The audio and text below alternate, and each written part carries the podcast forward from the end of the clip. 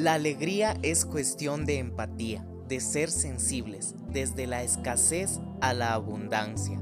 Nuestra misión, crear conciencia colectiva en la importancia del cuidado de nuestra salud.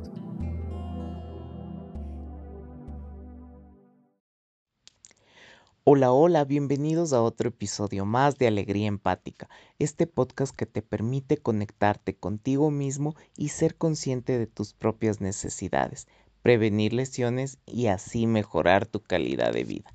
El tema de hoy trata del asma y las alergias, cómo puede ayudarnos la fisioterapia, qué es la fisioterapia respiratoria, cuando los medicamentos no logran mantener el asma bajo control un plan personalizado de ejercicios pulmonares sí, reduce síntomas y te devuelve la calidad de vida. Es frecuente que durante la primavera se agudicen los cuadros de alergias respiratorias. Nada menos que un 25% de la población tiene este problema, que desencadena una reacción inmunológica, cuando quienes lo sufren inhalan determinadas partículas. Síntomas como tos, congestión nasal, sensación de falta de aire son frecuentes y según afecten a las vías respiratorias altas o bajas se manifiestan como rinitis alérgica o asma, dos patologías que frecuentemente van asociadas. No suele ser fácil conseguir una cura para esta enfermedad, pero sí puede serlo alcanzar un buen control de la enfermedad para evitar la crisis. En ese este es el sentido que la guía de la Clínica Internacional señala que el tratamiento debería incluir no solo un manejo farmacológico, químicos, sino también la modificación de los factores de riesgo, intervenciones como educación sobre la enfermedad y fisioterapia respiratoria. Por ello, recomendamos la incorporación de programas de ejercicios respiratorios que ayudan a los tratamientos con medicamento a reducir estos síntomas de la enfermedad y a permitir que los pacientes recuperen su calidad de vida.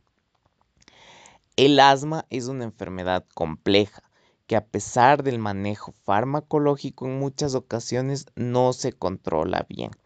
Las evidencias actuales apoyan la incorporación de las técnicas respiratorias en el tratamiento de los pacientes asmáticos, sobre todo en aquellos con asma moderada o severa y o mal controlada.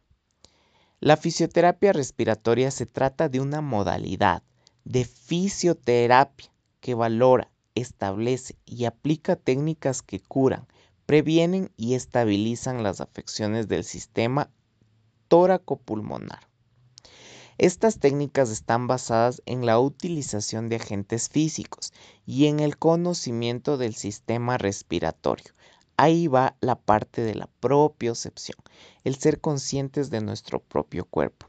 Una parte fundamental de esta terapia se centra en la prevención y la disminución de los síntomas tiene entre sus objetivos el drenaje de secreciones y la desobstrucción bronquial. Se trata de una medida que supondrá un gran beneficio para el paciente alérgico, pues optimizará los efectos de la medicación en caso de que lo necesite. Reducirá infecciones y evacuará secreciones. Además, puntualiza que va a ayudar a los pacientes a disminuir los síntomas diarios, a reducir la necesidad de la medicación de rescate y a estabilizar tras la crisis, así como la limpieza de las secreciones que favorecen y ceden a la inflamación y el broncoespasmo. ¿Cuáles son los ejercicios más recomendados?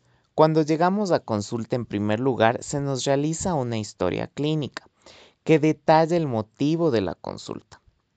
Antecedentes familiares y personales son de realmente importantes en todas las historias, así como todos los síntomas que presentamos en la actualidad. Posteriormente, los fisioterapeutas hacemos una valoración. Auscultamos, hacemos una exploración física, signos, síntomas como la cantidad y recurrencia de la tos y la expectoración así como la medición de la saturación de oxígeno, frecuencias cardíacas, respiratorias, con todos los datos valorados. Es con toda esta información que nosotros podemos establecer objetivos a corto y mediano plazo para lograr la estabilización. Es entonces cuando proponemos el plan de cuidados de fisioterapia respiratoria. Estos ejercicios nos van a ayudar a trabajar la musculatura respiratoria y del tórax, fortaleciendo y relajando los diferentes músculos. El drenaje de secreciones es muy importante, así como la adquisición de un correcto patrón respiratorio. No es solo de inhalar y exhalar, no, es necesario respirar bien. Las técnicas manuales o instrumentales se realizan siempre teniendo en cuenta el estado clínico individual de cada paciente. No se puede hacer las mismas técnicas a todos. Se complementan con pausas personalizadas. En cuanto a la alimentación, a la higiene, a la medicación, a los cuidados ambientales y ejercicio físico. Se trata de un proceso consensuado con el paciente o la familia. Y se seleccionan ejercicios que sean para ese paciente, que mejor los tolere. Por ende, los que mejor resultados aporten en el paciente. No podemos hacer todos los ejercicios. Yo siempre les digo a mis pacientes en consulta, menos es más. Para finalizar es importante destacar que este tratamiento nunca debe realizarse en los momentos de crisis.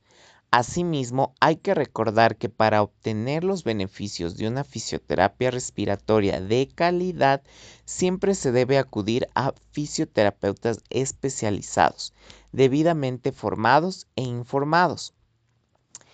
Es confidencial que si se tiene alguna duda sobre esta temática o esta información, nos puedes contactar a través de nuestro correo de Gmail isacfisiocorporation.gmail.com Es muy importante hacer una evaluación previa antes de empezar un plan de tratamiento personalizado. Recordemos que los ejercicios pulmonares son diversos y hay varios ejercicios.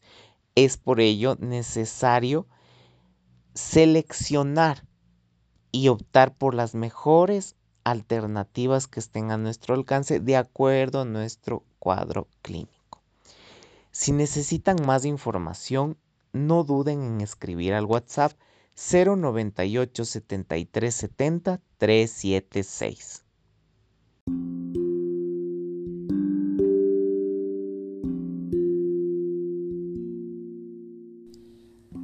Realmente este espacio que te has dado para escuchar este episodio es de mucho beneficio para tu cuerpo y tu mente, tu cuerpo emocional y tu cuerpo físico. Estoy en Facebook como Fisioterapia Masajes Quito. Escúchame en Spotify como Alegría Empática. Instagram Isaac Fisio.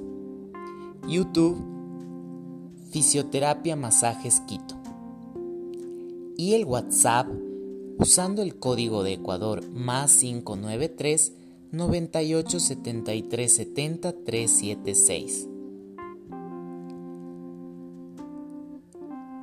Te mando un fuerte abrazo y te recuerdo que tu salud es una inversión.